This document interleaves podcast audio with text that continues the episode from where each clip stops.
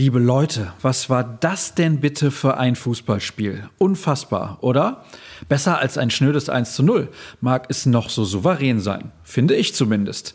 Wie es dazu kam, was die Beteiligten zu sagen hatten und noch viel mehr, hört ihr in den kommenden Minuten hier bei BVB Kompakt. Mein Name ist Sascha Staat. Schön, dass ihr heute mit dabei seid. Das Einschalten lohnt sich aber mal so richtig. Dabei ging es für die Truppe von Marco Rose in Leverkusen gar nicht mal so gut los. Florian Wirz nutzte bereits in der neunten Minute einen Fehler in der Dortmunder Defensive zur frühen Führung für seine Mannschaft. Es dauerte, ehe die Schwarz-Gelben zurückschlugen. Kurz vor der Pause gelang durch Erling Haaland und Jude Bellingham ein Doppelschlag, doch der Treffer des Engländers zählte nicht. Im Mittelfeld hatte der Schiedsrichter zunächst ein Foulspiel übersehen. Ärgerlich nur, dass Patrick Schick noch vor dem Seitenwechsel die Hausherren wieder jubeln ließ.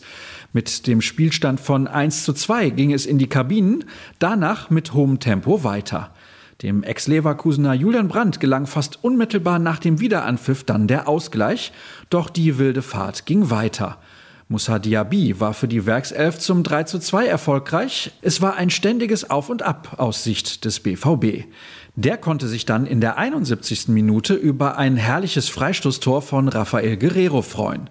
Und es kam noch besser. Gut eine Viertelstunde vor Schluss landete die Hand von Kosunu bei einem Zweikampf mit Marco Reus im Gesicht des Dortmunders. Nach Ansicht der Zeitlupen gab es Elfmeter. Den verwandelte Erling Holland souverän zum Endstand von 4 zu 3 für die Borussia. Der Norweger steht nun bei unglaublichen 65 Toren in 65 Einsätzen. Der Kapitän sprach nachher von einem Sieg der Mentalität. Es waren wilde 90 Minuten, die wir uns so nicht vorgestellt haben. Wir haben teilweise nicht kompakt gestanden und einfache Gegentore bekommen, sagte Reus im Anschluss. Aber das betrifft nicht nur die Defensive, sondern die ganze Mannschaft. Am Ende gewinnen wir, aber es hat sehr viel Kraft gekostet und das wollen wir nicht. Geburtstagskind Marco Rose, der gestern 45 Jahre alt wurde, blies ins gleiche Horn. Das Wichtigste sind die drei Punkte. In einem sehr wilden Spiel, einem Spektakel. Es war ein Top-Bundesligaspiel. Aus Trainersicht wünscht man sich aber viele Dinge anders. Wir kassieren zu viele Gegentore, meinte der Coach. Nicht so erfolgreich verlief der Nachmittag leider für die Amateure, ganz im Gegenteil. Gegen den ersten FC Magdeburg setzte es eine 0 zu 2 Heimpleite. Der Tabellenführer war für den Aufsteiger einfach eine Nummer zu groß. Trotz der Niederlage steht die U23 aber aufgrund der anderen Ergebnisse weiter auf dem dritten Platz. Kommen wir noch kurz zur Jugend. Die U19 gewann zum offiziellen Auftakt der Saison mit 13-0 bei Rot-Weiß Oberhausen.